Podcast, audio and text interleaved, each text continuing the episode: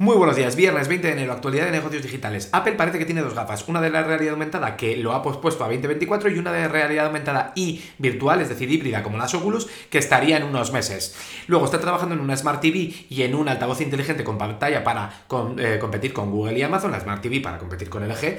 Spotify y Deezer están presionando a la Unión Europea para que haga algo con el abuso de posición dominante en la parte del fee que se lleva de las apps y los expertos se preguntan si India va a poder absorber toda la producción que viene de China de todos los eh, dispositivos de Apple. Microsoft, para afrontar los despidos y otras reestructuraciones, ha preparado una bolsa de 1.200 millones de dólares.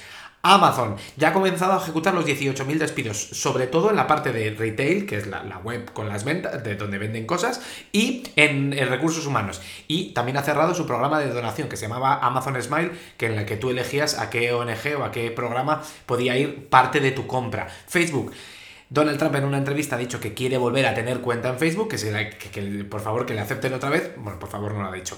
Pero ¿por qué se va a presentar a las elecciones de 2014? Y por cierto, han, han cerrado Portal, que era la herramienta de videoconferencia para casa, que parece que funcionaba bastante bien, pero lo ha cerrado Facebook.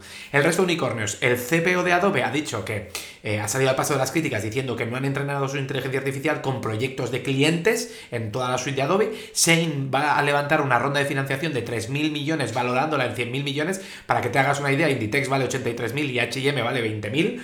Red Hastings, el CEO de Netflix, ha dicho que eh, deja el cargo de CEO, aunque va a ser, seguir siendo presidente ejecutivo y las novedades de OpenAI es que su CEO ha dicho que el GPT-4, que es en lo que se basa ChatGPT, es decir, la siguiente versión del GPT-3, eh, todavía no tiene fecha, que la IA eh, necesita entrenamiento manual y que contrataron, ha salido un estudio que contrataron o están contratando a keniatas a 2 dólares la hora para decir si esto es ofensivo o no y hay ex trabajadores de OpenAI que han eh, creado un asistente virtual que se llama Claude que te ayuda pues para mails y todas esas cosas. Hasta mañana.